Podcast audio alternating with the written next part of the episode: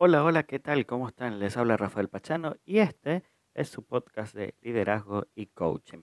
Esta semana vamos a estar en todas las redes sociales, de Rafael Pachano Coach, hablando sobre la fuga de talentos. Y en este podcast traigo un tema particular que quiero tocar y es las consecuencias de la fuga de talentos. ¿Qué es lo que va a pasar posterior a esto?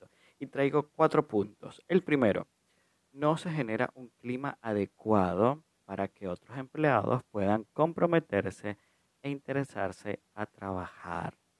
Eso es muy importante porque en lo que ya hay un equipo de trabajo, ya hay un grupo, cosas que son diferentes y le hemos hablado, eh, al, al ver a alguien que se va, indiscutiblemente, pues se fragmenta y empieza esa duda, me voy, me quedo, se fue él, se fue ella, eh, yo debo hacer lo mismo y el foco del trabajo se pierde. Entonces es muy importante que tengamos en consideración esto. Punto dos, las compañías pierden competitividad por la fuga de talento. Miren, he conocido empresas que evidentemente son de la misma área y se llevan a una persona por mayor sueldo, mayor beneficios eh, indiscutiblemente, al saber que la otra empresa tiene ese talento y que les aporta información, pues la verdad que eh, es fundamental.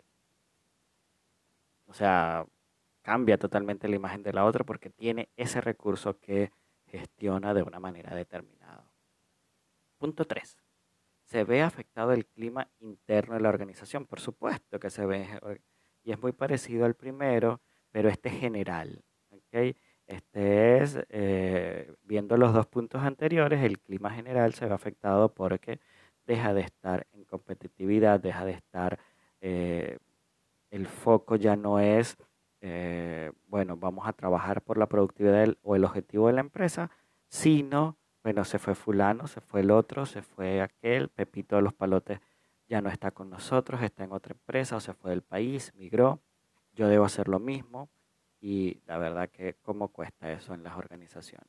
Por último, te traigo y que es necesario, cuando hay fuga de talentos, pues es necesario crear procesos de selección que tal vez no estaban previstos y esto genera tiempo y dinero.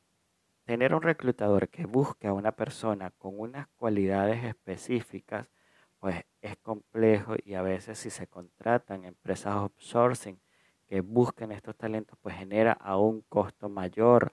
Entonces yo creo que es muy importante que se tenga presente esto porque cambia a la hora de, de contemplar los presupuestos anuales que tenemos dentro de las organizaciones. Así que, por favor, tomémoslo en cuenta y vamos a aplicar lo que voy a dejar en uno de mis posts de Instagram para que ustedes puedan retener a sus talentos. Un abrazo, se les quiere y como siempre les digo, nos escuchamos cuando me escuches. Un abrazo.